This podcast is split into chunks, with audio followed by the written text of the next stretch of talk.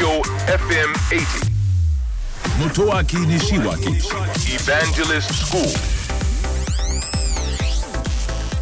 東京 FM エヴァンジェリストスクール11月11日放送分のポッドキャストをお届けしたいと思います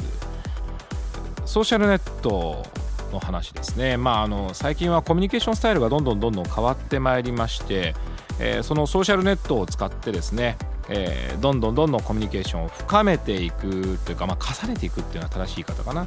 えーそのようにしていく生活に変わりました。で私もですね正直申し上げていろいろなソーシャルを使いこなしているつもりなんです。特に Twitter、Facebook、まあ、Instagram も少し行います。ただやっぱり番組でもお話をしたように大変疲れるんですよね。まあショールームを見たりですね他の方のコンテンツを見たりする分にはまあなんとかそんなには疲れませんが自分もその発信する側になりますと大変疲れるんですよね。ですからあの最近はソーシャル休暇といってですね、え1ヶ月はちょっとないですけど、まあ、2週間ぐらいこうソーシャルをやめるとかですねそういうあの会社の休暇を取るのと同じ感覚でソーシャル上でも休暇を取るっていうのがねすごくあの流行っているんです流行っているというか、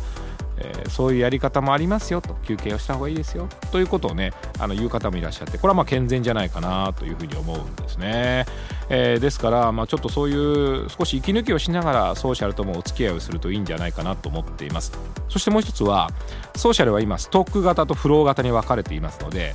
番組の中でもフローつまり流れるようにどんどんどんどん情報が到着しそして消えていくというタイプをご紹介していますがもう一つはストック型ですね。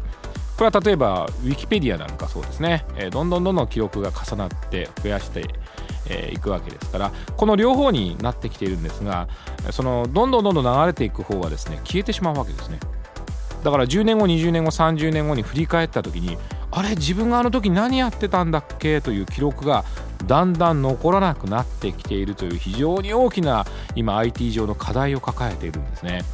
これが紙であったり創作物であったり写真で手元に残っている時代はまだ振り返ることはできたんですがオンラインサービスや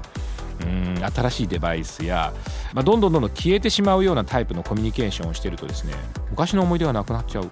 こんなこともあるんですよね。だからある時にはバックアップをしていく。ある時には紙ないしはそれに近いもので写真でもいいですけどね。何か残しておくってことをちょっとやってもいいんじゃないかなというふうに最近私は思っております。東京 FM エヴァンジェリストスクールは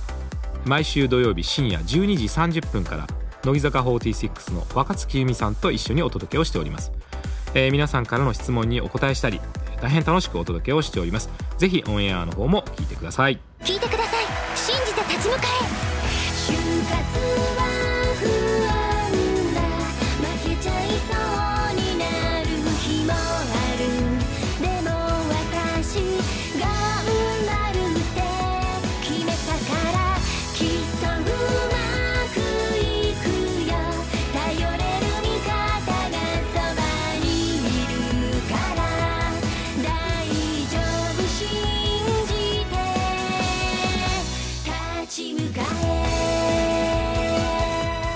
就活で使える情報はきっとあなたの自信になる。日本経済新聞電子版。